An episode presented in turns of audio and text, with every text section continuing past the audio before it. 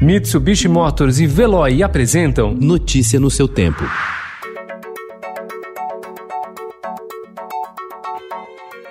Olá, seja bem-vindo. Hoje é quinta-feira, 20 de agosto de 2020. Eu sou Gustavo Toledo, ao meu lado, Alessandra Romano. E estes são os principais destaques do jornal Estado de São Paulo.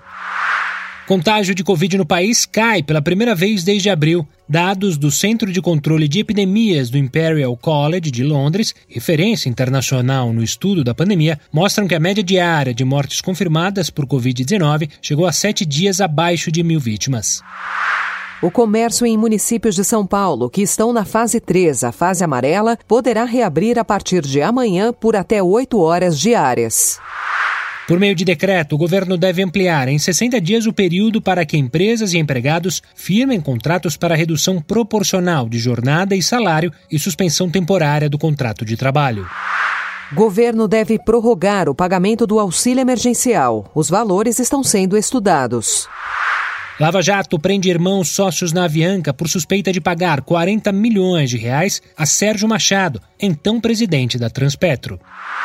Sob a alegação de combater o vírus, principal alvo do regime chavista são venezuelanos que retornam após perder o emprego no exterior. Mercado cai e Volks negocia demissões do país.